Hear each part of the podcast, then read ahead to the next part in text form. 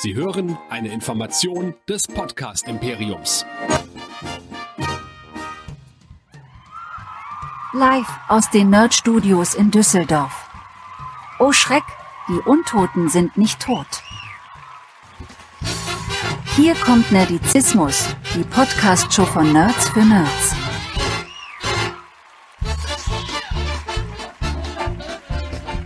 Heute mit Dead Nerd Stalking, dem Walking Dead Podcast. Und hier sind eure Gastgeber. Hier sind Chris und Andreas. Dienstagabend, 21 Uhr. Hier ist Nerdizismus, hier ist Dead Nerds Talking. Mein Name ist Chris. Ich habe mein Star Wars äh, Shirt an. Der Andreas vom Discovery Panel ist auch da. Und wir. Garak. Das ist Du hast, Garak. Du hast ein Star Trek Shirt an. Ähm, ich trinke ein einheimisches Bier vom Niederrhein. Prösterchen. Und wir haben uns vorgenommen, etwas über The Walking Dead zu reden. Isotonisch. Isotonisch? Hast du, hast Ja. du Sp- Sport gemacht heute? Deswegen ich mache jetzt Sport. Jetzt gerade. Jetzt gerade machen wir Sport. Ja, herzlich willkommen an äh, die verbleibenden Walking Dead Zuschauer. Ich glaube, die haben auch alle eingeschaltet, glaube ich. Ja, es, es sind ja jetzt bestimmt noch mal dann ein paar wieder mehr, wenn jetzt The Walking Dead auf Disney Plus kommt, ja durchaus noch mal eine Chance hat, neue Leute jetzt zu begeistern, denn man kann wirklich auf Disney Plus alle Staffeln gucken, von eins bis aktuell. Wer hätte das gedacht? In guter Qualität, mit äh, passendem Untertitel, mit äh, englischer oder deutscher Tonspur. Es ist ein kleiner Traum. Dieses, dieses Disney Plus, das bringt völlig neue Möglichkeiten. Walking Dead sieht plötzlich gut aus. Unglaublich. es, es ist nicht verpixelt, es ist mir bei den äh, dunklen Szenen aufgefallen. Ja. Man erkennt was. Es sind diese Artefakte sind auf einmal nicht mehr da. Der Player funktioniert auf allen Endgeräten. Also wir werden hier nicht von. umzieht, ne, dann merkt man erstmal wirklich, wie scheiße eigentlich Sky ist. Man kann es nicht anders sagen. Werde ich jetzt gerade gebannt hier auf YouTube? Ich hoffe nicht. Ich habe, ich gucke auch gerade, äh, ich gucke auch gerade Game of Thrones nochmal und habe mir die Blu-ray äh, 4K DVDs äh, geholt, also hier Blu-ray-Dings. Ne? Ähm, da sehe ich erstmal, wie schön Game of Thrones aussehen kann, wenn man es nicht bei Sky guckt. Also Leute, Vor allem, äh, das ist flüssig und es läuft durch. Ja. ja, ja, und man sieht Details. Und wenn es dunkel ist, sieht man nicht gar nichts mehr. Also es ist jetzt nicht so, liebe Hörer, dass Sky uns den Vertrag gekündigt hat und wir jetzt irgendwie bei Disney Plus oder so wären oder so. Leider nicht, aber hey, Disney Plus, also wenn ihr euch Ja, auch so. wollt, wir sind auf jeden Fall bereit, kein Problem.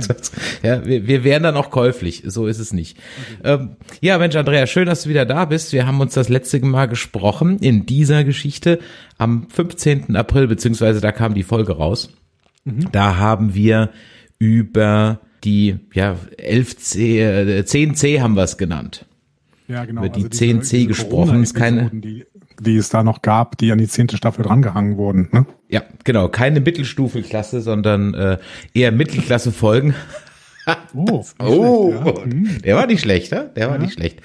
Und ähm, ich habe es mir noch mal so ein bisschen quer gehört und da ist mir aufgefallen, dass wir insofern recht erwartungsvoll in die elfte Staffel reingegangen sind, weil wir auf einer guten Note, was die Hauptstory geendet haben, auch wenn die natürlich das Problem hatte, dass die letzten zwei Folgen so unglaublich lang auseinander waren, Corona-bedingt. Also da waren ja, Ja. fast drei oder vier Monate zwischen der Folge 15 und der Folge 14, äh, 16. Und das war natürlich dann ein bisschen äh, unglücklich und so hatte ich es auch damals bewertet und äh, nämlich, dass die Folgen eigentlich wahrscheinlich, wenn man sie direkt innerhalb von ein paar Tagen gesehen hätte, wesentlich besser weggekommen wären als jetzt, ja, so in der Genau, wir mit haben dem da weiten versucht Abstand. einfach, wir haben da versucht einfach fair zu sein zur Produktion, ne? Weil ich meine, die, die können auch nichts dafür, dass tatsächlich diese Pandemie die Dreharbeiten zwischendurch durchbrochen hat, beziehungsweise vielleicht auch die die Arbeiten, die dann an nach einer Folge irgendwie die Post Pro dass die natürlich auch unterbrochen worden ist, wenn die Leute sich erstmal vielleicht zu Hause irgendwie was einrichten müssen, damit sie dann die Post-Pro von zu Hause machen können. Da können sie nichts für und deswegen haben wir versucht, fair zu sein. Wenn man die Folgen, glaube ich, hintereinander guckt, dann sind sie schon nicht so schlecht. Ja, wobei man auch sagen muss, wir haben uns damals sehr über die doch mangelnden äh, Tricks beschwert und dabei bleibe ich ehrlich gesagt auch, denn auch ein Film wie Raya ist komplett im Homeoffice entstanden. Und das sieht man dem Ganzen jetzt halt nicht an. Ja, also Homeoffice kann jetzt keine Entschuldigung für mangelnde CGI-Tricks sein, wenn du mich fragst. Ja. Nee, vor allen Dingen, wenn man sich Zeit nimmt tatsächlich. Ne? Also ja. wenn, äh, wenn man sagt, okay, ich muss jetzt dringend rauskommen, äh, ich erinnere da mal an das äh, PK-Finale oder sowas, und dann macht man halt Copy and Paste bei irgendwelchen Effekten. Das ist dann halt schade. So, aber wenn man, ähm, wenn man sagt, ja, wir haben doch eigentlich Zeit, wir nehmen uns auch die Zeit und dann kommt die zweite Folge von der Doppelfolge am Ende halt drei Monate später, dann kann man sich halt auch die Mühe machen und zu Hause irgendwie die Post-Pro richtig ausbauen. Trotzdem sind wir relativ gnädig damit, weil in der Pandemie ist vieles nicht so gelaufen, wie die Leute sich das vorgestellt haben, auch bei uns und dementsprechend ne, können wir auch mal sagen, Eben. okay, genau. drüber. Absolut. Ähm, deswegen wollen wir uns nur noch ganz kurz mit der Vergangenheit ein bisschen aufhalten, denn wir haben natürlich auch wieder hier etwas äh, Feedback bekommen auf äh, unsere letzte Besprechung dieser Zusatzfolgen. Ich will jetzt nicht alle Nachrichten komplett vorlesen, weil natürlich auch manche Sachen waren, die da jetzt so ein bisschen auf die Handlung eingehen sondern es geht auch so ein bisschen darum, was für einen Ausblick haben wir denn. Ja? Da war also noch dann mal eine Nachricht vom El Mercy, ein regelmäßiger äh, Schreiber, der uns wieder mal beglückwünscht für unseren tollen Podcast. Das lese ich natürlich äh, gerne vor. Ihr sprecht eine Menge interessante Sachen an. Dazu noch gut gelaunt und launig. Hat Spaß gemacht, euch zuzuhören. Ich glaube, mein Kommentar wird diesmal etwas länger. Wie würden Negans Chancen gegen Maggie aussehen, wenn der Rat von Alexandria entscheidet, wer bleiben darf? Der Rat hat bereits einmal über Negan geurteilt. Aaron gibt Negan die Schuld am Tod seines Ehemannes und für die, hat für seine Hinrichtung gestimmt, zusammen mit zwei weiteren Ratsmitgliedern. Siddiq und Michonne waren dagegen. Aber beide sind ja nicht mehr im Rat. Während der Ratssitzungen wurde erwähnt, dass sich der Mob da draußen schon zusammenrottet, um Liegen zu nünchen. Wir wissen also in etwa, wie beliebt Negan in Alexandria ist. Selbst wenn es in Alexandria Leute geben sollte, denen Negan egal ist, die müssen sich aber dann erstmal entscheiden zwischen der ehemaligen Anführerin von Hintok und dem Typ, der Alexandria zerstören wollte, beziehungsweise ja, wie wir jetzt gesehen haben, ja auch zerstört hat, in Anführungszeichen, auch ja. wenn aus einem anderen Grund. Ich sehe nicht, wo da ein Konflikt in der Gruppe herkommen soll. Das Thema aus der Folge Diverged hat mir auch sehr gut gefallen. Alltag in der Postapokalypse, du erinnerst dich, die Folge, über die wir nicht ganz so einer Meinung waren. Mhm. Ähm, das will ich sehen. Aber nicht mit Carol. Vielleicht erinnert ihr euch an die Szene, wo Daryl mit Judith auf dem Steg in Alexandria saß. Sowas will ich sehen. Das Thema Carol und ihre mentalen Probleme hat so einen Bart. Bei diesem Podcast ist mir aufgefallen, wie analytisch Chris so eine Folge guckt, ganz im Gegensatz zu mir. Da ist eine Weggabelung, na und, du erinnerst dich, wo ich gesagt habe, vielleicht das ist so der, der Scheideweg mit dem Holzhammer, ja. ja. Ähm, und äh, ich habe das mit dem Taschenmesser, der das Paradebeispiel einer Chekhovs Gun, nicht mal gemerkt. Ähm, ich bin beim Schauen in der Immersion. Ähm, El Mercy, das finde ich auch super, wenn man sich so reinziehen lassen kann. Ich beneide das bei manchen Serien auch wirklich. Ich würde das gerne können. Kann ich nicht immer. Und äh, um nochmal auf diesen Negan-Kommentar von El Mercy äh, einzugehen, ich finde es total toll, dass er uns nochmal dran erinnert, dass es diese Situation und diese Stimmung gegen Negan gab, weil das brauchen wir im Prinzip für diese Episode. Und ich hatte es ehrlich gesagt Exakt. vergessen und habe mir überlegt, wo kommt denn jetzt wirklich diese Stimmung gegenüber Negan her? Und deswegen vielen, vielen Dank, dass du uns daran nochmal erinnerst.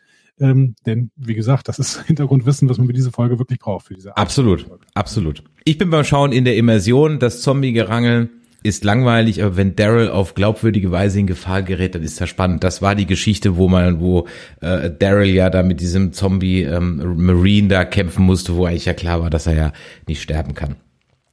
Dann hatten wir wohl noch einen Fehler bei Eugene. Das ist nicht die Schwester von Conny, sondern die Geliebte von Magna. Okay.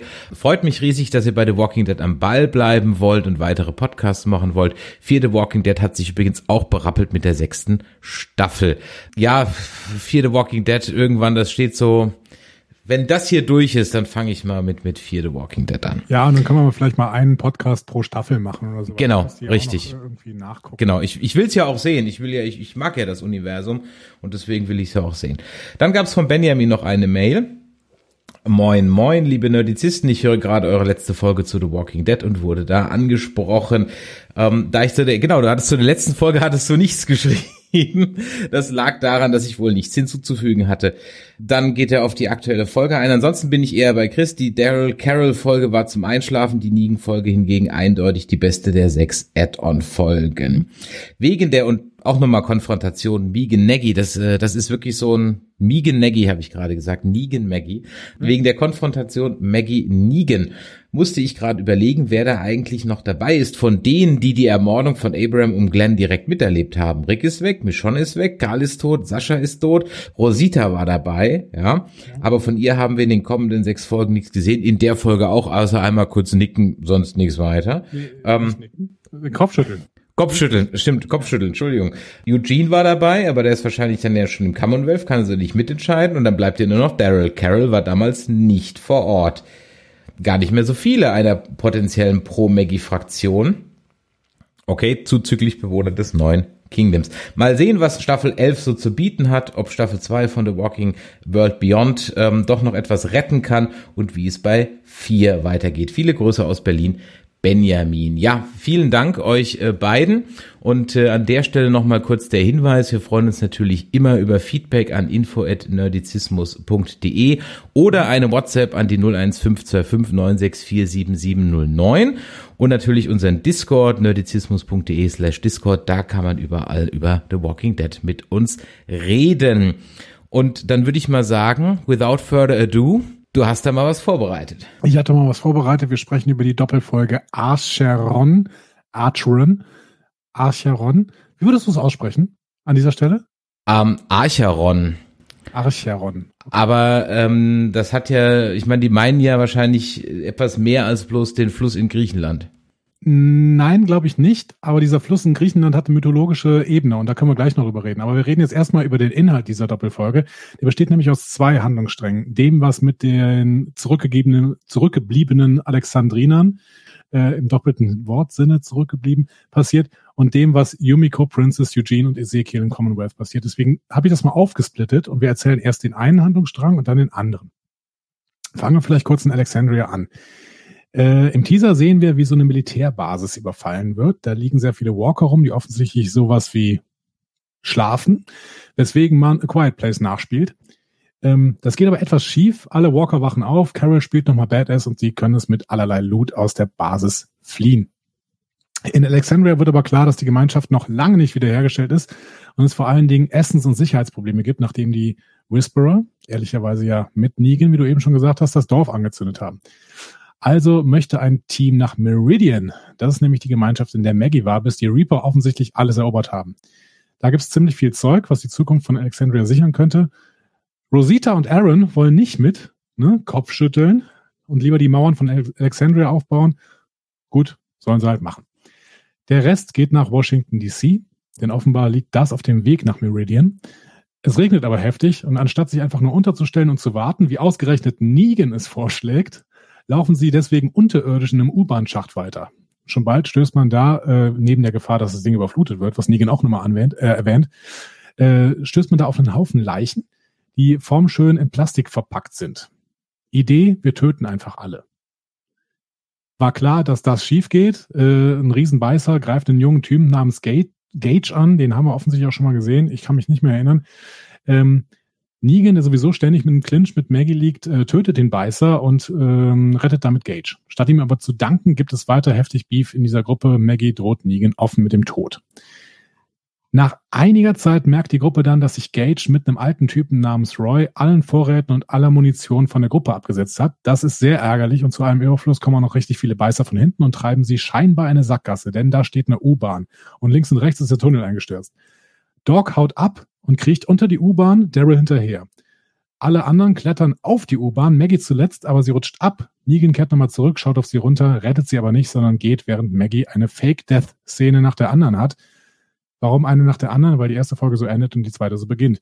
Mary kann, äh, Maggie, nicht Mary. Maggie kann aber natürlich überleben, nämlich indem sie unter den Zug kriecht.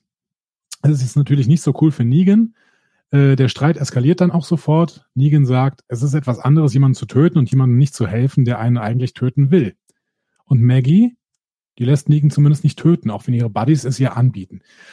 Die Diskussion wird unterbrochen, als Gage wieder auftaucht, im Waggon hinter ihnen und mit ziemlich vielen Beißern im Gepäck. Und gegen den ausdrücklichen Willen von Xavier Alden lässt Stone Cold Maggie Gage sterben und alle sehen zu. Und zwar ziemlich lang. Er bringt sich dann natürlich selber um, indem er sich irgendwelche Messer in den Kopf rammt und wird dann noch von Beißern aufgefressen und selber zum Beißer.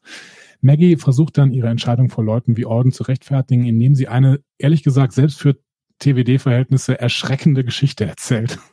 Maggie und der kleine Herschel, erinnert, erinnert sie sich, fanden einst einen schwachen alten Mann, der im Austausch für Hilfe Essen anbot.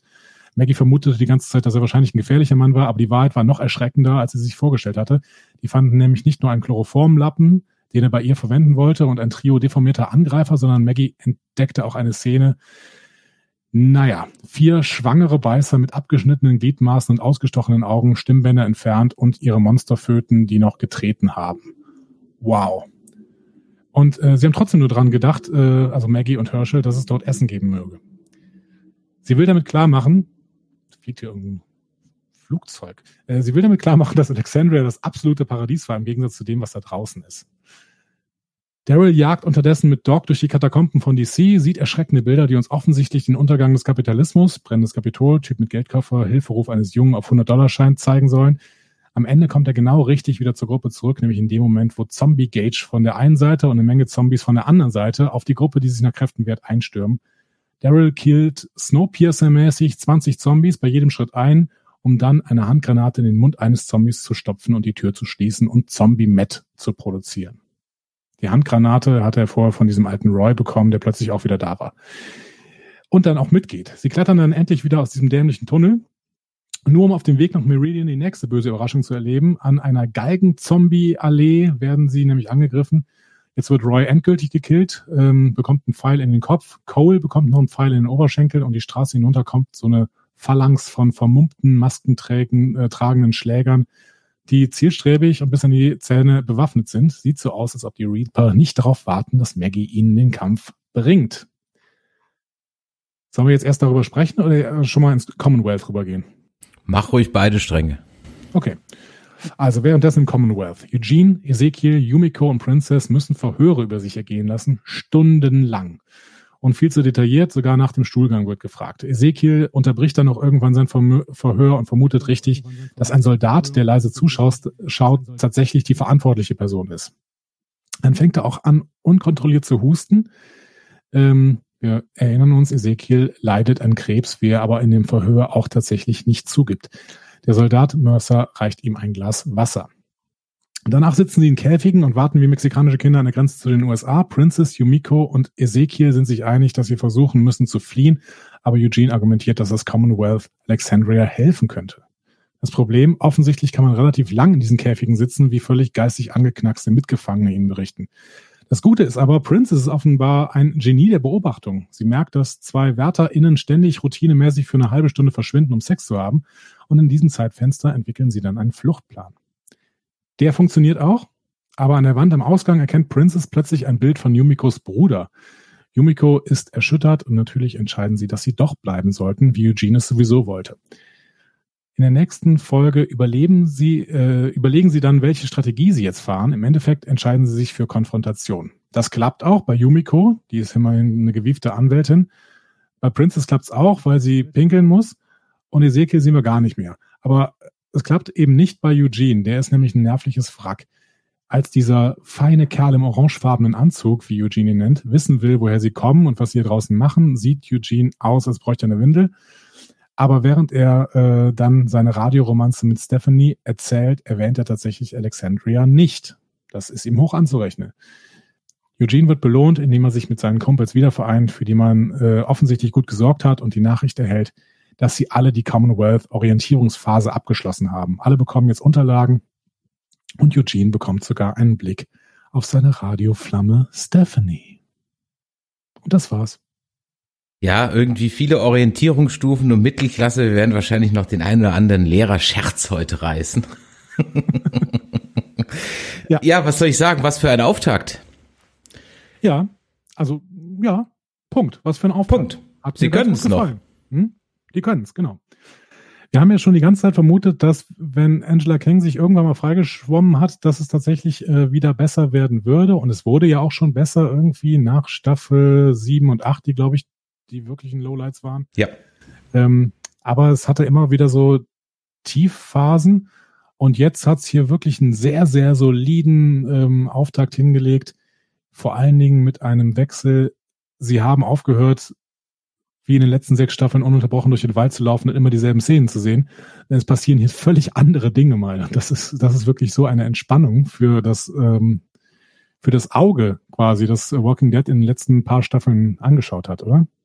Absolut, absolut. Ich habe das wirklich so gefeiert innerlich und hatte genau die gleichen Gedanken wie durch so, endlich ist diese Landstraße weg. Ja. Es war auch, glaube ich, immer dieselbe, oder? Es war immer, das ist wie bei Alarm für Cobra 11, das ist auch immer der gleiche Autobahnabschnitt. Ja. ähm, und endlich war diese Landstraße. Ich konnte sie echt nicht mehr sehen. Und wir haben das auch, ähm, bevor du zu uns gestoßen bist, habe ich Michael immer wieder gesagt, das, das kann nicht wahr sein. Die müssen, ich, ich brauche jetzt mal was anderes. Wir haben es auch bei World Beyond gesagt, da haben wir uns ja auch drüber beschwert dass wir jetzt genau den gleichen Waldkram sehen wie vorher. Es war vielleicht eine andere Landstraße am Ende des Tages und jetzt endlich mal was anderes. Und diese Loot Runs, die jetzt seit drei, vier Staffeln immer am Anfang sind, mhm. das war auch toll. Der eine im Museum war schon gut. Stimmt, ja. richtig, wo sie die, wo sie die Kutsche geklaut haben. Ja, genau. richtig, genau. Und der war jetzt auch gut. Ich meine, der hat nicht viel Sinn gemacht, weil am Ende waren, wie immer, die Walker natürlich nur so gefährlich, wie das Drehbuch sie braucht. Ähm, das heißt, die hätten sie auch im Grunde genommen alle gleich erledigen können, da wäre wahrscheinlich nichts passiert. Aber es war trotzdem ein spannender Moment, weil man ja jetzt auch nicht so am Anfang nicht so genau wusste, okay, erstmal so schlafende Walker haben wir in dem Sinne jetzt auch noch nicht gesehen. Ja.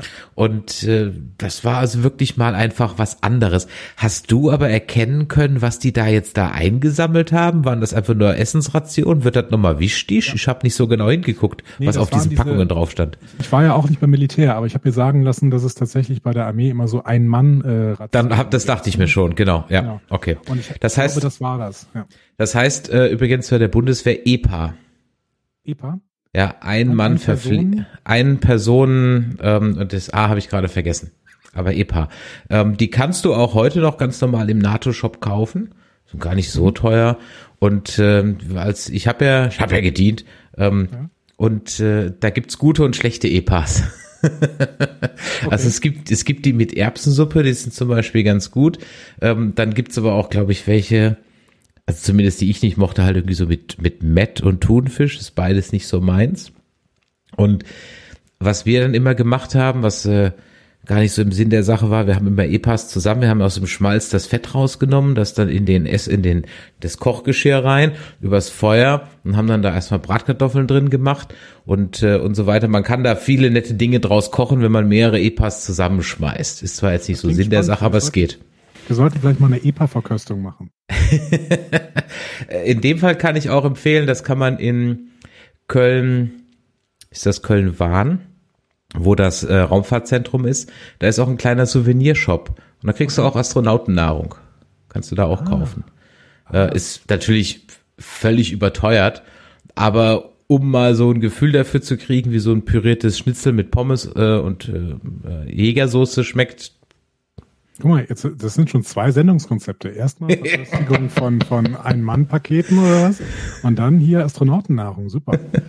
Ich, ich will auch irgendwann noch mal so einen, so einen alten, ähm, wir kramen unsere Bundeswehr- und Zivi-Geschichten äh, Stream machen. Das wird bestimmt auch noch mal sehr lustig. Irgendwann, irgendwann machen wir den.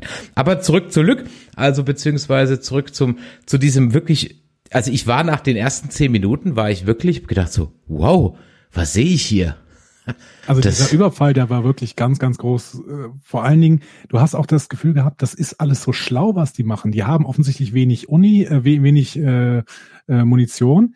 Dementsprechend wollen sie vielleicht die gesamten Zombies gar nicht killen, weil sie auch eigentlich mit dieser Militärbasis nicht so viel zu tun haben. Das heißt, sie lassen die Frauen runter, die sich tendenziell natürlich erstens schneller hochziehen lassen, weil sie einfach leichter sind und zweitens sich dadurch, dass sie leichter sind, eventuell auch leiser bewegen können. Das heißt, einfach ein richtig schlauer Move. Gut, dass dann im Endeffekt ein Seil reißt, das war dann wieder ähm, klassisch für ein Drehbuch, aber gut. Ähm, ich fand dann auch diese Szene, wo dieses Blut runtertropft, die hat mich an irgendwelche Hollywood-Filme erinnert. Das, das, das, ich weiß nicht mehr genau. Es gibt, glaube ich, irgendwo so eine ikonische Szene, wo so Blut runtertropft ähm, und man das dann in, in weiß ich nicht mehr genau. Auf jeden Fall kam es mir bekannt vor. Es hat mir wirklich, wirklich gut gefallen. Gerade dieser Teaser. Ja. ja, absolut.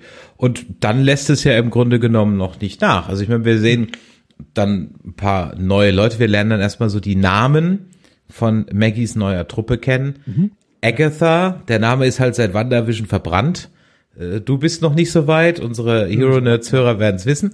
Ähm, Duncan, große muskulöse Männer heißen immer Duncan. Ja. Ja. Dann gibt's einen Frost und zwei Red Shirts. Wobei eins von diesen Red Shirts, das hast du in deinem ähm, äh, Review angesprochen, Gage, den hättest du mal sehen können. Also du hast ihn 100 pro gesehen. Das war nämlich einer von den bösen Buben, äh, die die Lydia in Staffel 10 mal äh, verdroschen haben. Hab Ein ehemaliger gedacht. Also- Savior. Ja, der läuft schon länger da irgendwie mit rum und ist einer von den Jugendlichen, die sich immer nicht benehmen können und bei denen Lydia mal andocken wollte und das aber nicht geschafft hat quasi. Genau, und da kam er halt eine Bitches, ne? Ähm, Ja. Ja. Wobei das, um mal ganz kurz, dann haben wir den abgehakt, das war schon krass. Also das waren, Heftige Szene, ne? ja, auch, auch, hatte ich auch so nicht kommen sehen. Ich meine, okay, er hatte einen Namen, damit stirbt er. Das ist halt immer so, ne? Ähm, aber äh, das war wirklich, okay. Hatten wir schon mal, hatten wir, ich überlege gerade, hatten wir schon mal einen Selbstmord? So, ich kill mich selbst, bevor ich zum, zum Walker werde bestimmt, oder? Das ist so offensichtlich, dass es schon mal in irgendeiner Staffel irgendwann verwurstet Ja. worden ist. Ich glaube, also es waren auf jeden Fall schon öfter Leute, die gesagt haben, töte mich, Das ja. bevor ich das mitbekomme. Also zum Beispiel ähm, äh, Karls Mutter, ne? Also äh, Ricks Frau. Ne? Ja. Die wollte ja gerne, dass Karl sie tötet, glaube ich, ne?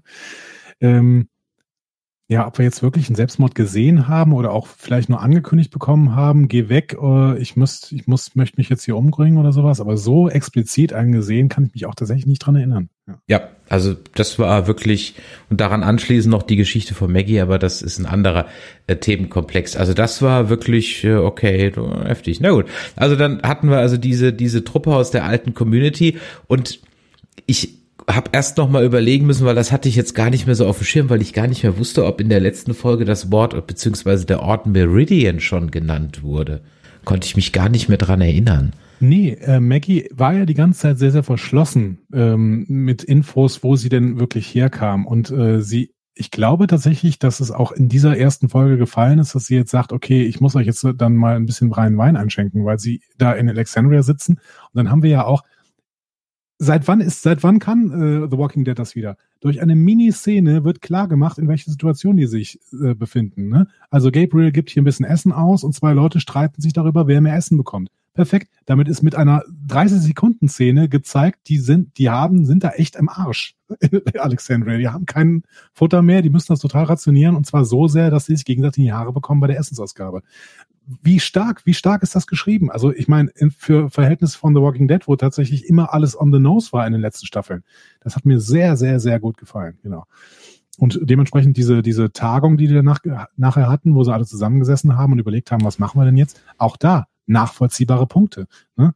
Ich kann auch Aaron Rosita verstehen, die sagen immer, wenn wir hier erstmal wieder alles hochziehen, dann können wir eventuell was neu aufbauen, weil wenn ihr jetzt einfach Essen bringt, dann müssen wir immer wieder auf Essenssuche gehen, weil anbauen können wir ja nichts, wenn hier die ganze Zeit irgendwelche Walker reinlaufen. Ne? Ähm, also einfach, einfach gut gemacht. Genau. Bis sie dann in DC sind und dann müssen wir über Probleme reden. ja, allerdings über die U-Bahn. Ähm, ja. Ja. also vor allem, weil ja auch Maggies Backstory in der letzten äh, äh, Folge, in den 10, 10 Zeher äh, Geschichten in der einen, die wir hatten, wo wir auch gesagt haben, so das war das war jetzt alles, das war alles, was sie erzählt, okay. ähm, nicht, dass die Geschichte jetzt nicht umso wirkungsvoller war, die, die wir später noch zu, zu sprechen kommen werden, aber da war es dann endlich mal, ja. Äh, und wir haben damals gesagt, dass es durchaus gewesen wäre, dann mach doch mal eine Folge darüber, zeig's doch einfach, anstatt sie zu sprechen zu lassen. Okay, Mhm. gut. Dann müssen wir uns noch mal ganz kurz an die Reaper entsinnen. Denn, also Meridian ist die Community, in der Maggie zuletzt war. Und dort hat die, mein Gott, wie hieß sie denn jetzt? Die Georgie. Ja. Viele Vorräte, Waffen, Munition gebunkert. Aber, Georgie das letzte Mal gesehen in der fünften Staffel oder sowas, wo die mit ihrem Van rumgefahren ist. ich glaube. Ja. Und äh, danach nicht mehr, nur noch von ihr gehört. Aber dieses Meridian, dieser Ort, ist voll von Reapern, die aber nur nachts irgendwie rauskommen. Und Reaper, das waren ja, wo man diesen einen Sniper da in der, war das, war das, war das Folge 16 oder so, glaube ich, äh, der zehnten Staffel hatte, wo man den ja überwältigt hatte. Also man beschließt dann eben nach Meridian zu gehen. Ja, und dann noch mal ganz kurz, wir hatten es vorhin äh, schon gesagt, ne, Rosita versus Gabriel. Sie nickt nicht, nein, sie schüttelt den Kopf, wie man das nur machen kann. Genau.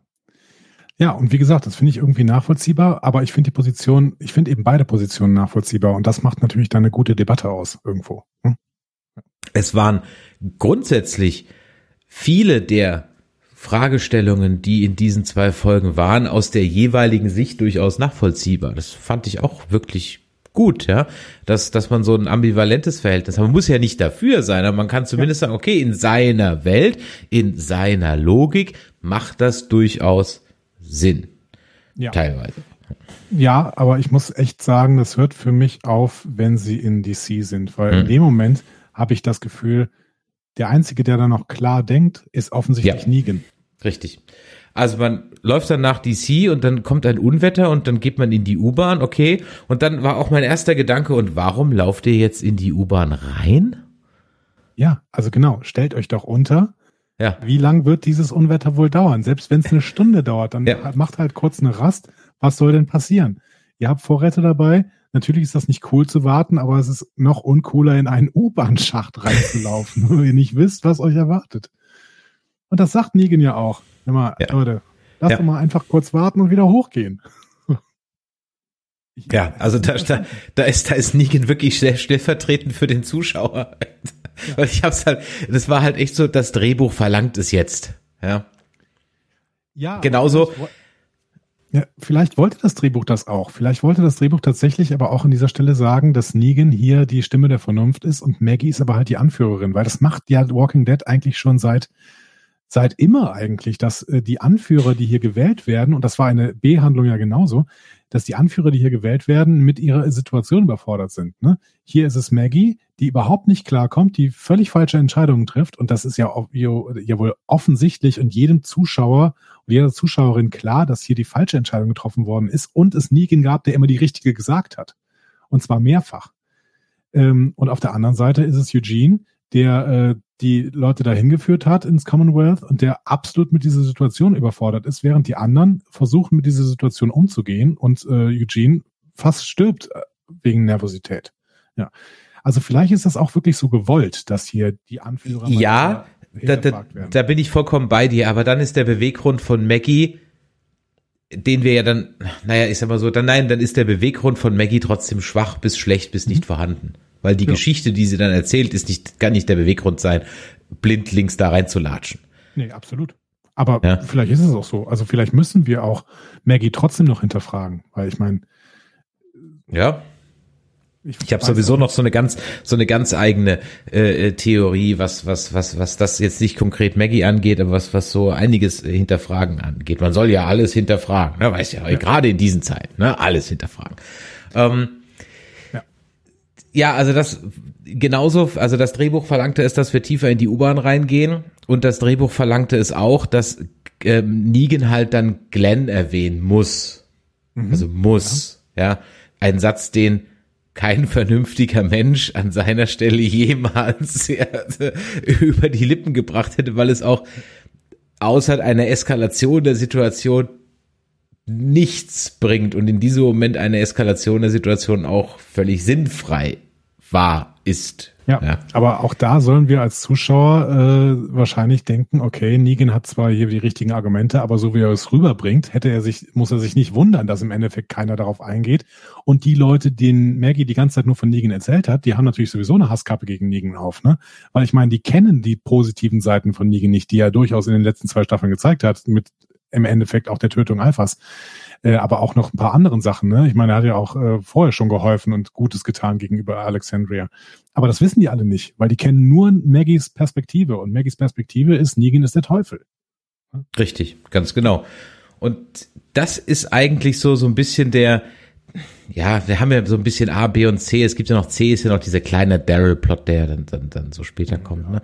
Aber ähm, der, der ist ja fast schon mehr so metaphilosophisch irgendwie so so ein bisschen, ne? Aber das ist eigentlich für mich so dieser zentrale Angelpunkt und vielleicht handeln wir den auch mal ab, weil dann können wir ins Commonwealth dann gleich mal rübergehen. Mhm. Ähm, Maggie versus Negan, also wir gehen dann tiefer rein, es kommt zu den üblichen Rangeleien mit mit Walker sie finden dann da so eine so eine Leichenhalle, was auch immer, wie man das nennen möchte. Ähm, die U-Bahn, die U-Bahn ist natürlich Kelsey Pries, eine Sackgasse Wer hätte das nur gedacht? Und äh, ja, dann macht Maggie den Glenn. Mhm. Das war aber gar nicht das Spannende, weil es war, war ja klar, dass sie nicht sterben kann, wird, es soll, auch nicht muss. so schlimm wie bei Glenn. Also du spielst ja hier wieder die, äh, den Übergang von der fünften auf die sechste Staffel. Richtig, äh, genau. Wo Glenn äh, sich unter den größten Hoch auf einmal der magische Mülleimer ja. äh, der Welt äh, sichern konnte. Ja. Leute, versucht einfach mal unter einem Müllcontainer. ja. Das wird euch nicht gelingen. Ähm, aber ne, ähm, Glenn hat so sein Leben gerettet. Ähm, genau. Aber so schlimm war es ja auch nicht. Es war nein, trotzdem nein, nein. wieder, finde ich, eine relativ unnötige Fake-Death-Szene, ähm, weil ich schon gedacht habe, okay, die lassen jetzt nicht Maggie am, äh, am Ende der ersten Folge sterben. So, das ist Quatsch. Nein, nein, das ist Quatsch. Wobei ich schon damit gerechnet habe, dass am Anfang der zweiten Folge Negan mit einer Schaufel zurückkommt. Mit einer Schaufel? Ja, oder irgendeinem Seil oder irgendwas, irgendwas, was er da halt findet. Ich hätte nicht gedacht, dass er sie wirklich hängen lässt.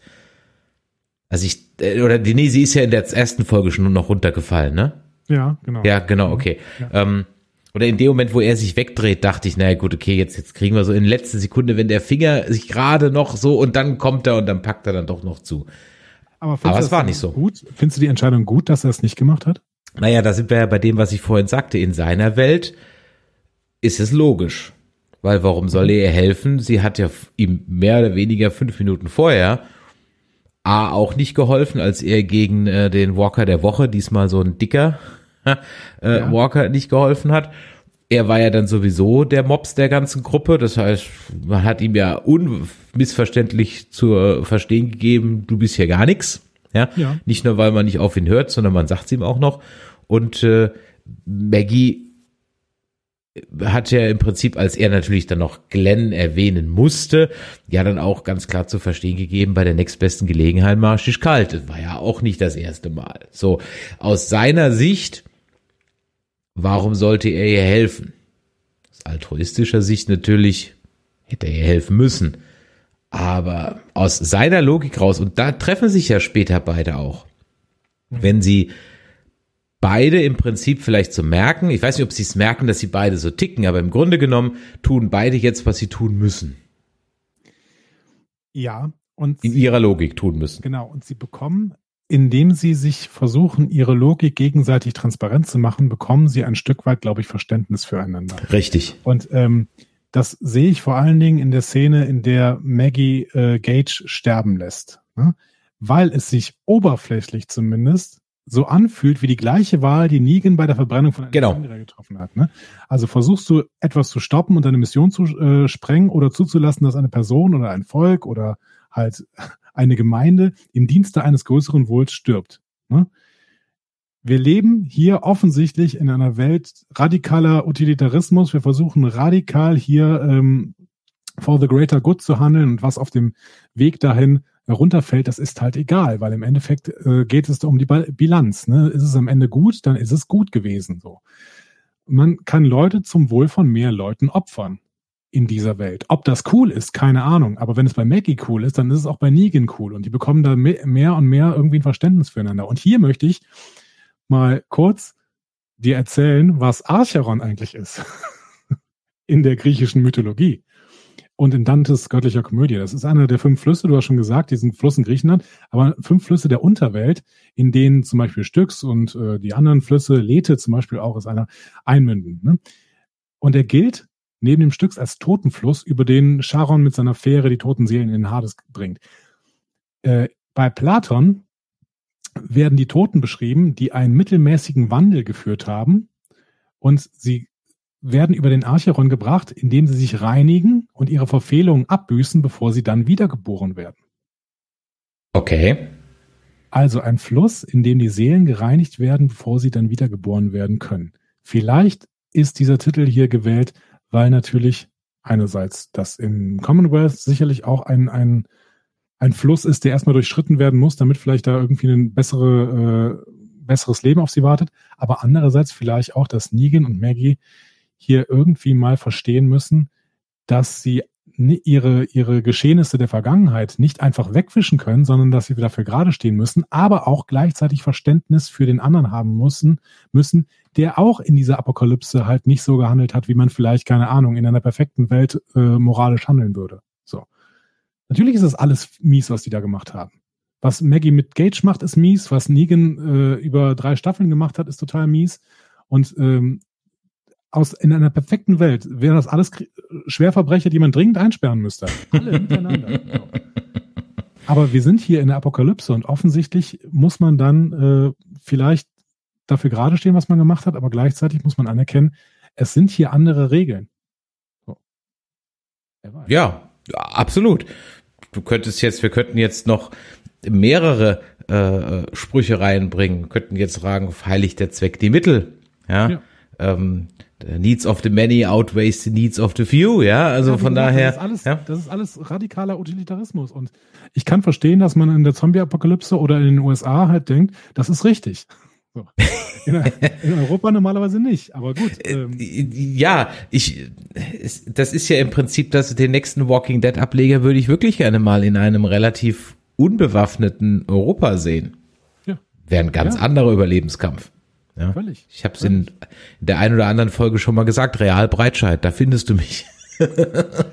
ja, natürlich würden wir uns an ein Einkaufszentrum zurückziehen. Das ist ja auch der einzig äh, schlaue Move. Aber ähm, ich glaube auch, es wäre spannend, irgendwie mal zu sehen, wie in einer europäischen Zombie-Apokalypse die Leute versuchen, an ihren moralischen Grundsätzen, an den hohen moralischen Werten, die ja. äh, Europa ausmacht, versuchen festzuhalten, weil das funktioniert nicht so gut in der Apokalypse. Das funktioniert ganz gut in unserer Welt hier, in, in Deutschland, wo im Prinzip es kaum Gefahren gibt, ehrlich gesagt. Ne? Aber ähm, ob das in der Zombie-Apokalypse so gut funktioniert, das wäre dann die Frage. Und das könnte man eine Serie darstellen. Vielleicht gibt es sowas auch, vielleicht kennen wir das noch nicht. Oh, einen kleinen Vorgeschmack wirst du sehen, wenn demnächst versucht wird, wenn, wenn hilflose Operkellner versuchen, die 3G-Regeln durchzusetzen. okay. Wir ja? sehen. Oder 2G. Ich, also ich, ich, ich, ich sehe schon die, die, die YouTube-Videos vor mir. Ja? Mit den Karens. mit, mit, mit den Karens, genau. äh, äh, Karen hatte ich übrigens auch notiert als Stichwort, nämlich bei Yumiko. Ja. Ja, ich will den Geschäftsführer sprechen. ja, großartig, genau. I want to talk to the manager. Hat er das sogar noch mal quasi erwähnt, ne, um, um sich auch ein bisschen über Yumiko lustig zu machen. Ja. Aber wenn wir dann, sollen wir mal ins Commonwealth rübergehen? Ähm, sind, sind wir fertig mit Maggie? Ja, haben wir jetzt, haben wir, wir jetzt, haben, haben wir einen, noch ganz kurz, haben wir ein Verdict noch, haben wir ein Urteil noch? Müssen wir noch ein bisschen abwarten? Wegen dieses Konflikts, meinst du? Ja. Ich glaube, wir müssen noch ein bisschen abwarten, aber ähm, der Höhepunkt dieses Konflikts war schon. Und ich hoffe es ehrlich gesagt auch, weil ja. wenn dieser Konflikt lange laufen würde, dann würde er wahrscheinlich relativ nerven. Mhm. Ähm, ich glaube aber tatsächlich, dass die jetzt zusammengeschweißt werden durch das, was sie jetzt bald erleben werden bei den Reapern. Eben, der neue Bösewicht ist ja schon ähm, sozusagen, er ist nicht mehr nur äh, in, der, in der Ferne zu sehen, er steht jetzt schon direkt vor uns, aber da kommen wir dann gleich nochmal zu. Und dann mhm. lass uns noch ganz kurz bei der, ich habe es vorhin ein bisschen C-Story genannt, ähm, ich sag mal so diesem diesem Triptychon, das der äh, Daryl da gefunden hat, ja, äh, auch auch das wieder Klassenkampf mit Holzhammer. Trotzdem, ja. trotzdem schöne kleine Geschichten mit wenig Mitteln erzählt. Ja, genau ich fand auch hier, man kann wirklich äh, sich da lange diese Zeichnungen angucken und versuchen, alles Mögliche reinzuinterpretieren. Dafür ist The Walking Dead natürlich auch immer schon bekannt, ne, dass sie irgendwelche Bilder äh, malen und man kann dann viel reininterpretieren, aber vielleicht waren die auch gar nicht so tiefgründig gemeint. Aber wir sehen hier natürlich mit dem Holzhammer den Untergang des Kapitalismus in, in Washington DC. Und ähm, trotzdem, ich habe auch das Gefühl, dass das Daryl nochmal auf eine andere Art berührt irgendwie als alles, was er vorher gesehen hat. Also er scheint ja auch wirklich diesen 100-Dollar-Schein mitzunehmen und zeigt ihn danach auch, glaube ich, Carol oder, oder Maggie oder so. Mhm, ja. Ähm, nee, Carol war ja gar nicht mit. Äh, Maggie, mit? Carol war gar nicht dabei, genau. Ja. ja. Genau, er zeigt ihn Maggie. Das heißt, er ist erstmal beeindruckt von dieser Geschichte dieses kleinen Junges, der Jungen, der auf diesen 100-Dollar-Schein quasi einen Hilferuf an seine Eltern schreibt. Ähm, bin mal gespannt, was das mit ähm, Daryl noch macht. Aber ich, keine Ahnung, ich kann auch, ich kann ehrlich gesagt nicht so richtig verstehen. Ich habe auch Haustiere, aber ich weiß nicht, ob ich die ganze Zeit einem Hund hinterherlaufen würde, der sich durch die Kanalisation da äh, frisst und die ganze Zeit auch ähm, bellt und dementsprechend auch die ganze Zeit Walker anlockt. Also das, vielleicht hätte ich noch gar nicht mitgenommen, ehrlich gesagt, aber das ist, keine Ahnung. Ja. Der, der Hund, der ist für die Quote da. Das ist der Quotenhund. Ja, Ja, ich mag ihn auch. ja natürlich, nicht, jeder warum- mag warum Hund. Ja. so, ein- so ein Fetzen da angezogen hat. Warum hat er Ich- plötzlich eine, eine Jeansjacke an, der Hund? Ich, ich habe keine Ahnung, aber, aber ich glaube, dass mehr Leute bei, äh, wenn Hund mal das Zeitliche segnet, eine Träne verdrücken werden, als bei so manchem Maincast-Member, ja, der über die Jordan gegangen ist. Vielleicht ist Daryl, äh, ist, ist der Hund auch der bessere Schauspieler als Daryl. Aber gut. Ach, übrigens an dieser Stelle noch ein bisschen Gossip. Ähm, Norman Reedus hat sich verlobt. Aha, mit. Weißt du mit wem? Nee. Mit Diane Krüger. Aha. Aha. Ja, Ja. dann äh, auf, Now you auf know. Euer Wohl. Ja. Auf euer Wohl. ja. Ich letztens äh, war ich beim Friseur, habe ich die bunte aufgeschlagen. Da stand's drin. Oder was die Gala? Ich weiß es nicht, irgendwie sowas. Da habe ich mir noch gedacht so, Bunte interessiert sich für Norman Reedus, aber da habe ich mir gedacht, nee, Diane Krüger war die Story. Ja, okay. Ja, wahrscheinlich. Ähm, ja, ähm, lass uns rüberspringen ins Commonwealth. Ja. Wir sind endlich angekommen in Folge 16. Dann haben wir in, ich glaube, Folge 18 oder sowas, haben wir dann so diese eine, ja, äh, Princess-Halluzinationsgeschichte gehabt, die uns aber auch nicht wirklich weitergebracht hat.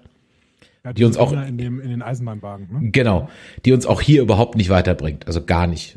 Ich habe da keinerlei Verbindung gesehen, aber ähm, ich habe trotzdem auch hier nochmal zweimal hingucken müssen. Äh, haben die sowas ähnliches wie Humor plötzlich reingebracht? Was ist da denn schiefgelaufen im Writers Room? wo wo kam das denn her? begeistert- Bin sehr, sehr begeistert, was Angela Kang hier für Dialoge hat schreiben lassen in dieses, in dieses Drehbuch. Das ist ja großartig.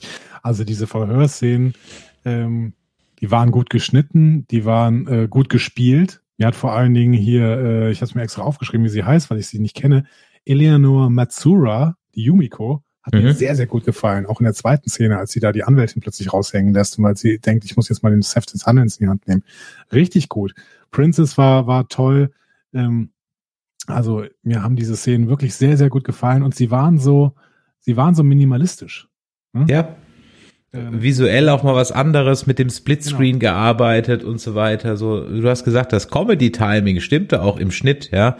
Ähm, wie fixe den Post, gut gemacht. Also von daher, das war, das, das war wirklich. Äh, ich habe gedacht, okay, das, und, und, und es war also ganz oft war ja so, dass wir die einzigen, der einzige, der so ein bisschen ein paar One-Liner droppt, ist dann irgendwie so Daryl und die sind auch manchmal eher so aha, schon ein bisschen cringy. Ja, ähm, aber das war, das war wirklich lustig. Also da, da, da habe ich auch äh, echt gedacht, okay, ähm, wow, ja, äh, habe ich gar nicht, gar nicht mitgerechnet. Und äh, vielleicht noch mal ganz kurz zum Commonwealth. Für alle diejenigen, die es nicht mehr wissen, das Commonwealth in den Comics und jetzt Achtung, Spoiler für die Comics und wahrscheinlich auch für Spoiler genau, für Dinge, die ähm, noch kommen werden. Also das Commonwealth ist so eine Gemeinschaft aus ungefähr 50.000 Einwohnern laut Comics und daher die Fragen. Ähm, sie haben Kast ein Kastensystem. Also man darf im Commonwealth immer nur das machen, was man vor der Apokalypse gemacht hat. Meistens heißt das für Blue-Collar-Workers, also für die Arbeiterklasse, wie man früher sagte, die Handwerker etc., nicht so ein gutes Los, wohingegen sämtliche Büroarbeiter durchaus bessere medizinische Versorgung haben, bessere Behausungen bekommen etc. pp. Man kontrolliert das Geldsystem, es gibt eine Armee, ähm, auch da führt Mercer, den wir ja schon kennengelernt haben, äh, diese ähm, Commonwealth-Armee an. Das nochmal so ein bisschen als, äh, als als Hintergrund zum Commonwealth. In den Comics geht es wesentlich schneller. Da kommen die eigentlich an und sind so, sofort drin. Aber hier haben wir ja diese Verhöre, die über Tage gehen und bei den Zellennachbarn sogar über neun Monate. Ja. Ja, wir müssen aber mal gucken, äh, inwiefern die denn wirklich die Comics da abbilden. Ne? Also inwiefern da auch wirklich äh, alle Elemente übergenommen, äh, über, übernommen werden. Hm? Genau, da war gar kein G drin. Ja, aber ähm, es ist auf jeden Fall sehr, sehr erholsam, das zu sehen. Es sind völlig neue Bilder, wie du eben gesagt hast. Und es ist vor allen Dingen auch ein sehr, sehr schöner Kontrast gewesen zu dieser anderen Handlung, äh, zu diesem anderen Handlungsstrang. Ne? Also wir haben da in dem einen Handlungsstrang diesen düsteren Tunnel mit äh, sehr, sehr viel Zombie-Action und sowas. Im Commonwealth haben wir natürlich noch überhaupt keinen Zombie gesehen. Warum auch? Ne? Und im Gegenteil, das ist quasi da ähm, Bürokratie ohne Ende. Ne? Ähm, vielleicht auch teilweise überzogene Bürokratie, woran man schon ein bisschen Kritik üben kann. Ähm, und eine tolle Princess. Wie, das war überraschend plötzlich, ne, was sie da plötzlich konnte, oder? Ja, und, und da fangen für mich auch dann nach so viel Lob dann auch ehrlich gesagt so ein bisschen die Probleme an. Okay. Ähm, das war mir alles, ja, also sorry. Ich kaufe mit viel, viel, viel Goodwill ab, dass Princess noch über diese Fähigkeit. Äh, übrigens, wo hast du denn da zwei Wächterinnen gesehen? Aber okay. Wächterinnen, ich habe gegendert. So. Das war ein Mann und eine Frau. so, okay, okay. Ja, ich habe, das hatte ich, hab ich irgendwie nicht mitgekriegt. Aber dass sie dann da feststellt, dass die da was miteinander haben, okay, soll mir ja recht sein. Okay, kann man noch so, ist sogar irgendwie so ein kleines Comedy-Element irgendwie, ja. Okay. Aber sich dann einfach, weil man keine Ahnung hat, wie man jetzt halbwegs logisch aus dem Knast rauskommen soll, einfach einen Schnitt zu machen. Und dann laufen sie raus. Äh, come on. Ich habe auch, ich hab auch gedacht, ich hätte irgendwas nicht mitbekommen tatsächlich. Ich habe mir die Szene dann nachher nochmal angeguckt und tatsächlich wird es überhaupt nicht gezeigt. Es wird genauso wenig gezeigt, wie wo ist eigentlich Ezekiel hingekommen. Ja, es, es ähm, gibt nicht mal, es gibt nicht mal die berühmte äh, Büroklammer-Einsteckszene. Ja. Ja, also vielleicht und, ist ihnen nichts eingefallen. Vielleicht wollten sie auch relativ schnell einfach da rauskommen. Keine Ahnung.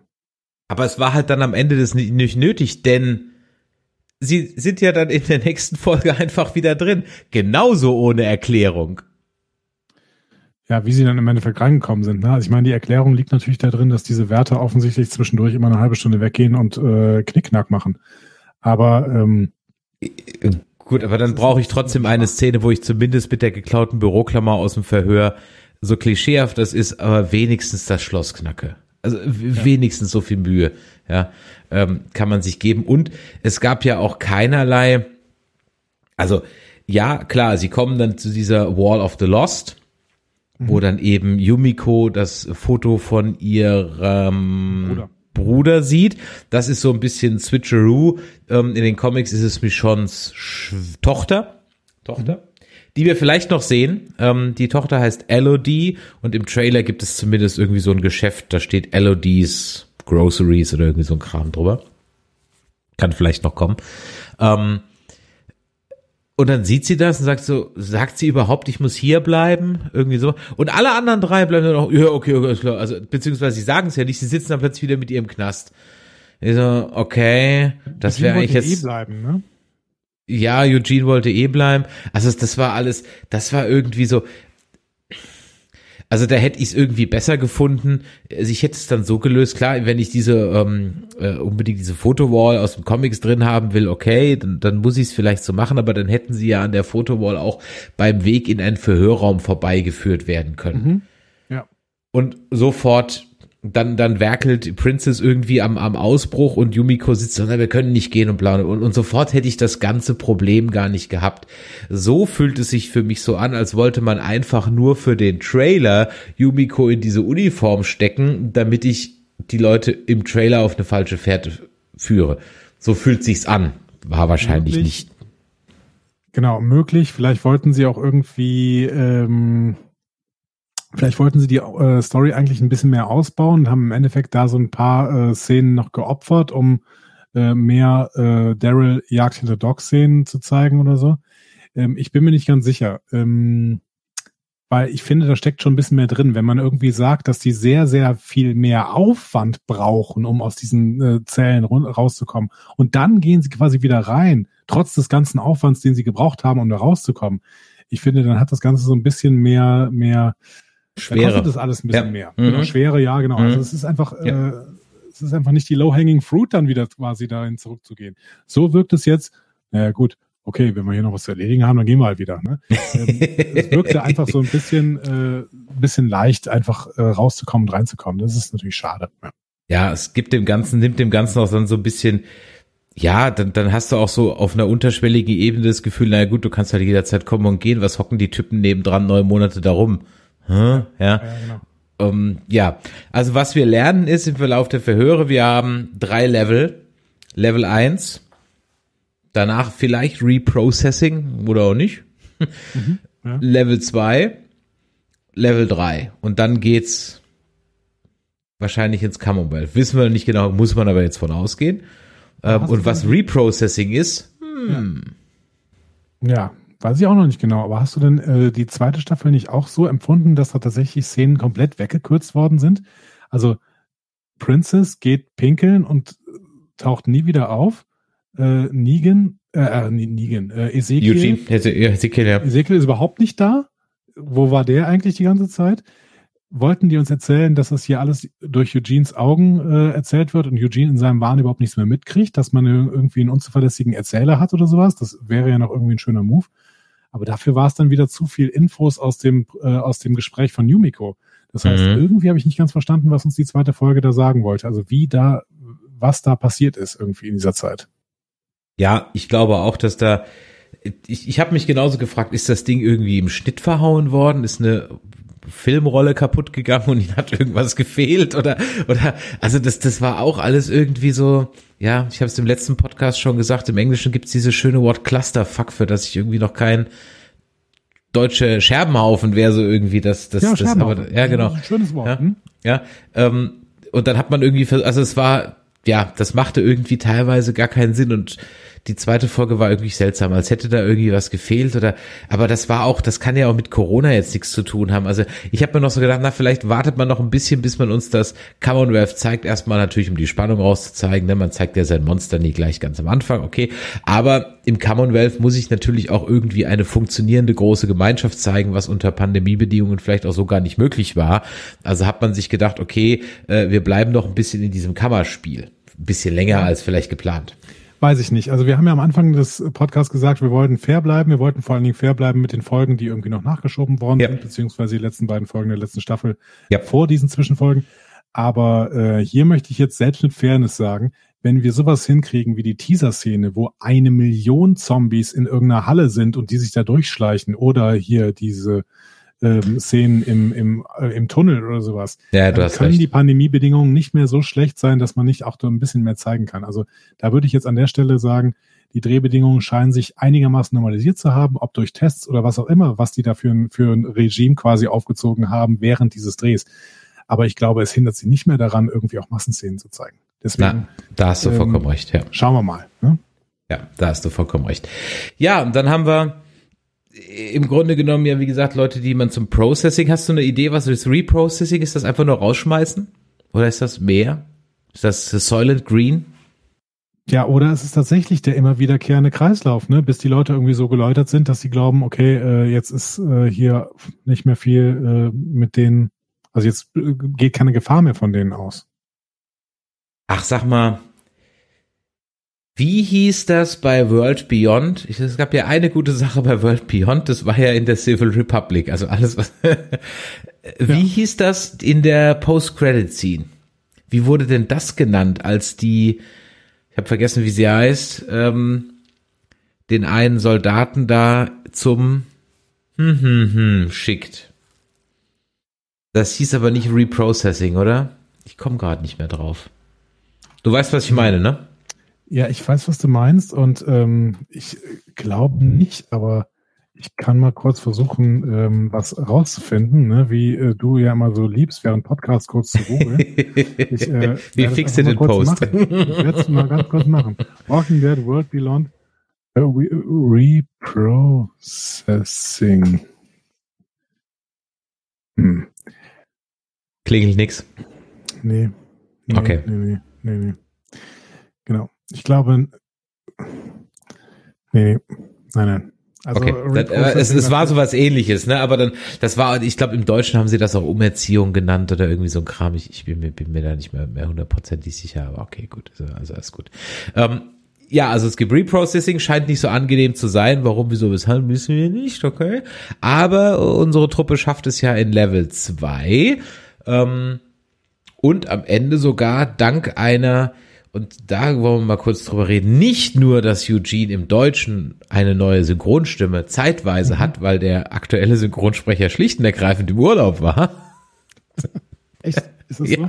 Ja. Der, der kommt wieder? Ja, der kommt wieder. Der hat jetzt irgendwie für drei Folgen eine andere Stimme, dann kommt der alte wieder. Oh und da frage ich mich ganz ehrlich auch, also auch hier wieder kann ich nur Raya ähm, nochmal äh, äh, von Anfang unseres Podcasts sagen, wo es Szenen gibt von Schauspielern, die in ihrem Kleiderschrank die Tonaufnahmen machen. Ja, das ist äh, ganz, ganz Lower Decks ist irgendwie so entstanden, dass die irgendwo irgendwas aufgenommen haben und nicht äh, irgendwie zusammen waren oder sowas. Also das muss doch gehen. Ja, also wenn ich, wenn ich denke, dass du in einem, in einem gut schallisolierten Raum mit deinem Handy wirklich eine gute Tonqualität hinbekommst, ja. Wenn du nicht gerade äh, noch ein Nokia 3110 hast mit der ersten Akkuladung seit Kauf, dann kann ich mir da, also ja gut, aber wir, wir gönnen ihm den Urlaub, alles gut, aber ich, guck, ich gucke ja äh, Walking Dead immer auf Deutsch, einfach weil ich das gerne so wegsnacke ähm, und äh, da gucke ich es im ersten Run immer auf Deutsch, im zweiten dann auf Englisch und da habe ich auch erstmal so, gerade in dieser Szene mit den Postleitzahlen, da dachte ich mir so, ist der verschnupft? Ist der, ist der Schauspieler krank? Was ist denn mit der Stimme los? Das ist irgendwie so gar nicht Eugene-Style. Und natürlich dann so, Eugene, Schauspieler, Synchro und so fort. Das Internet ist explodiert.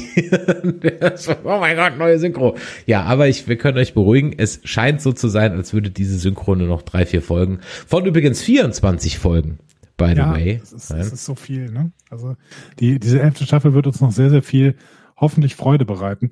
Ich gucke sie auf Englisch. Ich weiß nicht genau, wie die ähm, deutsche Synchro da geklungen hat. Mir hat auf jeden Fall der Schauspieler von Eugene auch hier an dieser Stelle sehr, sehr gut gefallen, weil er äh, nochmal wirklich schauspielern kann an der Stelle. Wie hat dir denn Stephanie gefallen? Ja, Stephanie, da sagst du was. Ähm, und jetzt muss ich an der Stelle wirklich sagen, es gibt jetzt verschiedene Möglichkeiten und das, was jetzt, was ich jetzt zu enthüllen habe, könnte ein großer Spoiler sein, muss aber nicht, könnte okay. sein. Deswegen möchtest du es hören. Ich, Okay. Hm. Die Schauspielerin, die wir gesehen haben, ist nicht die Schauspielerin, die für die Rolle gecastet wurde. Okay. Die Schauspielerin, die wir gesehen haben, heißt Cheryl Ramos. Die Schauspielerin, die gecastet wurde und bisher die Stimme geliehen hat, heißt Margaret Bingham. Okay. Es könnte jetzt sein, dass das halt ein Umcasten ist, weil wir haben ja bisher nur die Stimme gehört, so who cares? Ja. Oder das ist halt nicht Stephanie. Und der nächste Test. Bingo, Ingo. Maybe. Dann schauen wir mal, würde ich sagen. Schauen wir mal, was uns äh, nächste und übernächste Folge erwartet. Ich bin drüber gestolpert, weil bei IMDb zweimal Stephanie stand. So, hä? Ja, mhm. die ich halt eben auch mal gelesen hatte, dass halt diese Margaret Bingham dafür gecastet wurde. Und die hat nun mal ein sehr äh, prägnantes, also Gesicht, da dachte ich mir, okay, die sieht jetzt irgendwie so anders aus. Und dann guckte ich so und dann mir so, okay, ähm, also People of Color ist sie jetzt nicht, die da gerade reingelaufen ist, ja. Oder es und, gibt gar keine Stephanie. Und Stephanie ist einfach nur der Trick vom Commonwealth, irgendwie Leute anzuwerben, die dann durchs Prozesse, Processing gehen. Oh, du meinst im Grunde genommen also äh, sozusagen die die Heiratsschwindlernummer von äh, aus äh, von von Facebook und Datingportalen einfach nur auf eine äh, auf eine gesamte Gemeinschaft bezogen. Ja. Um dann vielleicht zu erfahren, wo diese Gemeinschaften leben, die dann irgendwie kontaktiert werden ähm, und wer weiß, ich weiß noch nicht, ob das Commonwealth komplett gut ist, gerade in der Außenpolitik. Wenn du sagst, mhm. Innenpolitik könnte schon schwierig sein mit Kastensystem und sowas vielleicht dann äh, auch die Außenpolitik. Vielleicht sind die auch, vielleicht arbeiten sie sogar mit Reapern zusammen oder sowas. Also man weiß es ja nicht. Würdest du eigentlich gerne jetzt vielleicht mal einen Ticken, ja, wo du gerade so Stichworte wie Außenpolitik gesagt hast, würdest du vielleicht gerne einen Ticken mehr Draufsicht haben? Also vielleicht jetzt mal so das große Ganze zwischen Civil Republic und Commonwealth weg von dem Klein-Klein, mehr zum, mehr zum House of Cards, mehr zum Game of Thrones?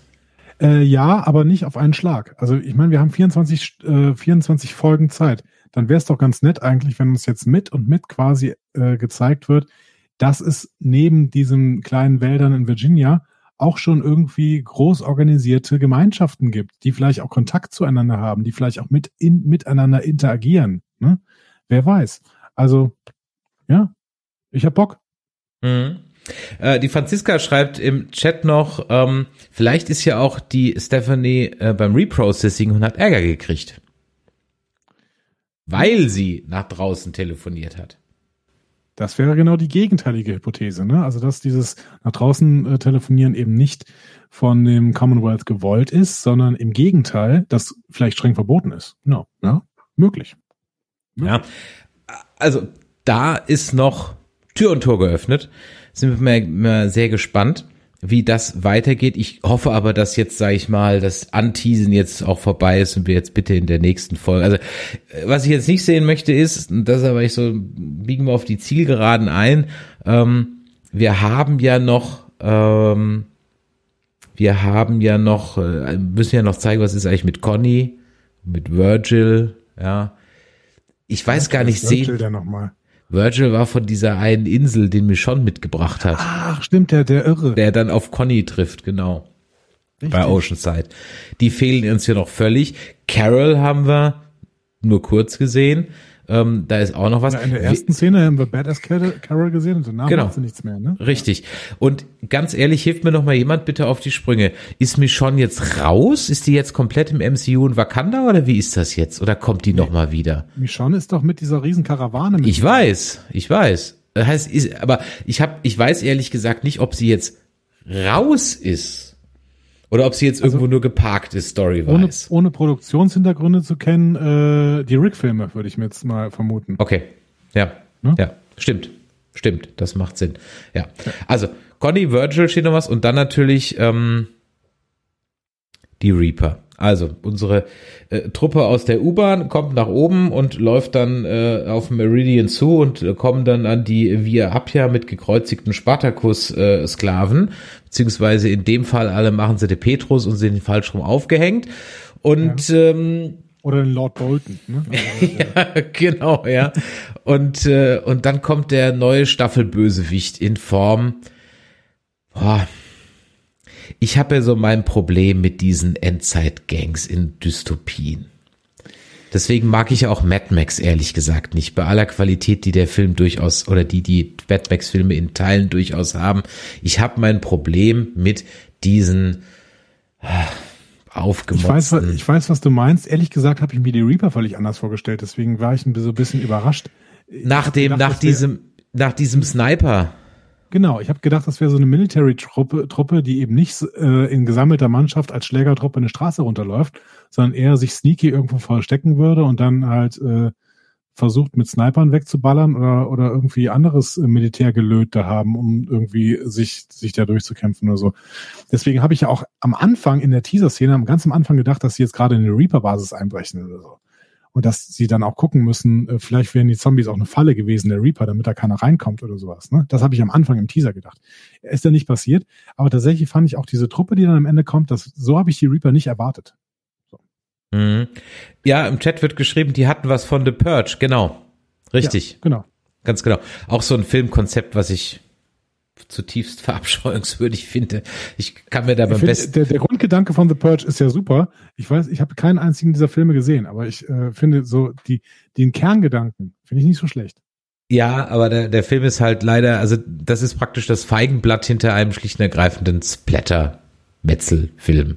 Punkt. Ja. ja. Okay. Äh, manche Filme sind halt einfach so wie man sie dann auch denkt, dass sie sind. Ich habe jetzt mal angefangen, einfach nur um die Bildungslücke der Fast and the Furious Filme zu gucken und zu schließen. Es ist halt genauso, wie ich es immer schon gedacht habe, einfach nur, weil ich das Plakat gesehen habe. Es ist, es ist, es ist, es ist so, wie ich es so. mir dachte. Ja. Als Egal. Du eben, als du eben ähm, erzählt hattest, ähm, wer denn noch so alles fehlt ne, und wen wir noch sehen müssen, möchte ich noch mal kurz jemanden erwähnen, den ich versuche in jedem unserer Podcasts zu erwähnen. Diesen einen Typen mit den langen Haaren, der irgendwann mal an einer Brücke von einem Van abgeholt worden ist und danach nie wieder gesehen war. Den, den Rastafari. Genau, den Rastafari. Den will ich irgendwann nochmal sehen. Weil das ist eine Szene, die sich für mich überhaupt niemals erschlossen hat. Der wird von einem Van abgeholt und dann wird er weggebracht. Und seitdem war er nicht mehr da. Vielleicht hat er einen anderen Serienjob, äh, einen anderen Serienjob gefunden. Finde ich ja gut. Aber ich fände es doch ganz schön, wenn wir uns, wenn uns in, äh, in der Welt nochmal erklärt wird, wo der eigentlich hingefahren ist. Der ist auch nicht in The Fear the Walking Dead aufgetaucht, ne? Der ist weg. Keine Ahnung. Ja, der hat, der hat, der hat, hat dann Spaß gehabt und, war dann weg. Das, äh, das, das stimmt, ja. Ähm, das, da hast, da hast du vollkommen recht. Äh, hallo Luke, falsches Thema, aber ich erwische euch auch sonst die live. Gruß an meinen Lieblingspodcast aus München. Danke Luke, Gruß zurück nach München. Ja, ähm, Letzten, Im letzten Stream hatte ich ja helles, ja. Diesmal hatte ich einfach nur ein, ein dunkles Bier vom Niederrhein. Luke, äh, Luke, es kann auch dein Thema werden. Es sind nur zehn Staffeln, die du gucken musst. Und die elfte, die elfte hat gerade erst begonnen. Also, da ist doch noch was drin. Genau, und äh, du darfst halt im Grunde genommen in Staffel 7 und 8 äh, meine übelsten Lästereien ja, dir, dir nochmal noch mal anhören. Ja. Ich glaube, in einen Podcast hätten wir eigentlich im Prinzip nur die, die Rudi Völler-Rede äh, reinschneiden müssen, vom Tiefpunkt, vom Tiefpunkt und noch ein Tiefpunkt. Ja. Sitzt hier, machst genau. Samstagabendsunterhaltung, ja schon zwei, wer weiß, wie du Ich weiß jetzt gar nicht, warum du diese Schärfe hier reinbringst. Ach, herrlich, wir könnten stundenlang so weitermachen. Ähm, aber ich glaube, wir packen es für heute mal äh, zusammen. Wir haben, glaube ich, die zwei Folgen in aller. Ich habe Bock drauf. Ich habe richtig Bock drauf. Ohne ja, Scheiß. Ich, ich habe richtig Bock drauf. Ich auch. Ich, ich muss jetzt wirklich mal sagen, ich habe gerade, ich heute gerade ist eine richtig gute Phase bei meinem Medienkonsum. Ich freue mich wirklich montags diese äh, Walking Dead Folge zu sehen äh, in guter Qualität bei Disney Plus. Ich freue mich jeden Freitag auf eine Folge Lower Decks und eine Folge Ted Lasso. Also wirklich gerade ist gerade ist eine richtig gute Phase. Absolut, ja. Äh, dann habe ich jetzt noch die die äh, die Ankündigung gekriegt äh, für ich freue mich im Kino auf Dune, ich freue mich im äh, Kino auf äh, James Bond. Ich empfehle euch an dieser Stelle geht in Shang-Chi and the Legends of the Ten Rings, ja. Ähm, ob, ich weiß ja nicht, wie aktuell du beim MCU bist mit eurem Marvel Podcast. Ähm, nein, nein, ich bin bei Avengers 2 und selbst Okay, alles klar, dann dann gesehen. okay, dann brauchst du dann dann spar in dir, aber ich hätte wirklich nicht gedacht, dass die noch mal so ein Ding raushauen. Also wir sind inzwischen in der dritten Liga der Superhelden angekommen. ja, also von daher, ja, jetzt holen sie wirklich so die ganz ollen Kamellen raus, die echt keiner kennt. Aber es läuft, es funktioniert, es ist, äh, hat Spaß gemacht. Lower Decks, ja, wie du gesagt hast, da werden wir am Donnerstag zu streamen und äh, das bringt also mich dann nicht, auch das. Aber ihr? Hm? Genau, richtig. Ähm, das bringt mich auch dann dazu, kleine Ankündigungen zu machen. Also am Donnerstag 21 Uhr werden wir ähm, ausnahmsweise ich dann mal wieder und der Michael über Lower Decks streamen, denn äh, auch der Jan, äh, der ja sonst mich bei Lower Decks vertritt, ist jetzt Vater geworden, Altkriegenskinder, gell? Und ähm, äh, kann deswegen erstmal nicht. Also werden wir die ersten vier Folgen dann von Lower Decks besprechen. Ich habe meinen Spaß mit der ganzen Geschichte und wünschte immer noch, es wäre irgendwie kein Zeichentrick, aber gut. Und ähm, dann äh, geht's nächste Woche Schlag auf Schlag weiter, denn dann gibt's noch mal einen Star Trek Stream am 9.9. am Donnerstag anstelle von What If. Ähm, unserem What If Stream, den verschieben dann mal, machen wir wieder drei Folgen draus. Auch da wird's äh, was ganz Tolles geben. Was, das erfahrt ihr dann, wenn ihr am Donnerstag unseren Lower Decks Stream einschaltet. Und äh, ich habe gehört, Andreas, ihr macht am Star Trek Tag was am Mittwoch, ne? Ja, beziehungsweise ähm, da macht das Raumschiff Eberswalde für alle, für mhm. alle Track-Nerds quasi eine sehr, sehr schöne Show. Die machen quasi Vollendung ihrer 55 Jahre äh, Star Trek Show. Die haben jetzt äh, 55, für je, 55 äh, Jahre wirklich jeweils immer eine Folge gemacht und die rausgehauen mit ganz, ganz vielen Fans, die verschiedenste Sachen für diese Jahre vorbereitet haben. Also im Prinzip kann man jetzt zu jedem Jahr sich irgendwie mal was angucken, seit 1966. Ähm, kleine Anekdoten, aber teilweise auch einfach eine Übersicht, was ist in dem Jahr gelaufen. Das ist wirklich ein tolles Projekt geworden, könnt ihr auf dem YouTube-Stream von Raumschiff übers Walde sehen. Und die haben eine Abschlussshow am 8.9., weil da wird Star Trek dann 55. Ähm, und ähm, wir werden am Ende dieser äh, Show, dieser Star Trek Show auf Raumschiff Überswalde äh, auf dem YouTube-Kanal danach mit dem Podcast übernehmen und quasi so den Lead-Out machen. Ne? Also wir versuchen dann die Leute nochmal aufzufangen und dann können wir ein bisschen drüber reden, wie wir das denn fanden, was das Raumschiff Überswalde da gemacht hat. Und ähm, ich weiß nicht, Benjamin Stöwe, der Captain quasi des Raumschiff Überswalde und ähm, ähm, und ähm, Wettermann des Morgenmagazins, muss man ja immer dazu sagen. Der ähm, hatte so ein bisschen die Hoffnung, dass wir es dann schaffen, von deren Stream hört auf bis im, am Star Trek Tag selber in den USA fängt der Star Trek Tag an, äh, dass wir da diesen Stream aufrechterhalten. Aber das ist, glaube ich, um 2.30 Uhr und die wollten so gegen 9 Uhr aufhören. Ich glaube fast, dass wir das nicht schaffen werden. Aber wir werden da so ein bisschen den Lead-Out machen und ein bisschen was erzählen. Außerdem machen wir natürlich auch gerade wöchentliche Folgen zu Lower Decks. Das ist so ein bisschen die Ergänzung zu dem, was ihr macht in, äh, bei Nerdizismus. Ne? Also ich glaube, wenn wir, wenn, wenn man beide Sachen hört oder guckt, dann äh, ist man auf jeden Fall komplett versorgt. Äh, und ihr könnt mich hören. Marvel ist Marvel Mittwoch. Jeden Mittwoch machen wir Marvel. Und ihr macht donnerstags Marvel. Ne? Wir machen immer donnerstags, aber auch da beißen wir uns nicht. Äh, wir beißen uns ja, ja sowieso grundsätzlich nie, selbst wenn wir das wir gleiche machen. Aber äh, wir reden über das Aktuelle und du redest über das Alte, denn du holst die ganzen Sachen nach. Und was macht mir richtig Spaß, deiner Unwissenheit zuzuhören? Ja, ich habe ich hab eigentlich einfach, ich habe wirklich keine Ahnung und muss immer spekulieren. Ähm, morgen also beziehungsweise wenn ihr das hört, vielleicht heute, am 1.9. spekuliere ich über Avengers 2. Alles klar. Ähm, ganz gerade eben aktuell, während wir gesprochen haben, ist der neue äh, Trailer zu, ähm, der finale Trailer dann zu No Time to Die gedroppt worden. Den poste ich jetzt mhm. mal in unseren sozialen Medien. Wenn euch das heute hier gefallen hat, dann Däumelein nach oben und natürlich Kommentare an info.nerdizismus.de, nerdizismus.de slash Discord oder eine 01525 9647709, da eine Textnachricht oder natürlich gerne auch eine Sprachnachricht, aber also wenn ihr den Michael ärgern wollt, dann schickt ihr jetzt dafür eine Sprachnachricht, ja, in dem Podcast, wo er nicht dabei ist, weil der will nämlich immer eine Sprachnachricht kriegen, er kriegt keine, ja. Aber wenn ihr jetzt hier für The Walking Dead mal uns oder mir eine schickt, dann, dann fuchst irgendwie noch was. Also, in diesem Sinne, macht Idiot da draußen, bis äh, dann am ja, Donnerstag um 21 Uhr, gleiche Stelle, selbe Welle. Bis dann, Andreas, dir vielen Dank. In 14 Tagen gibt's hier wieder Dead Nerds Talking, Dienstag 21 Uhr. Bis dann. Tschüss. Tschüss.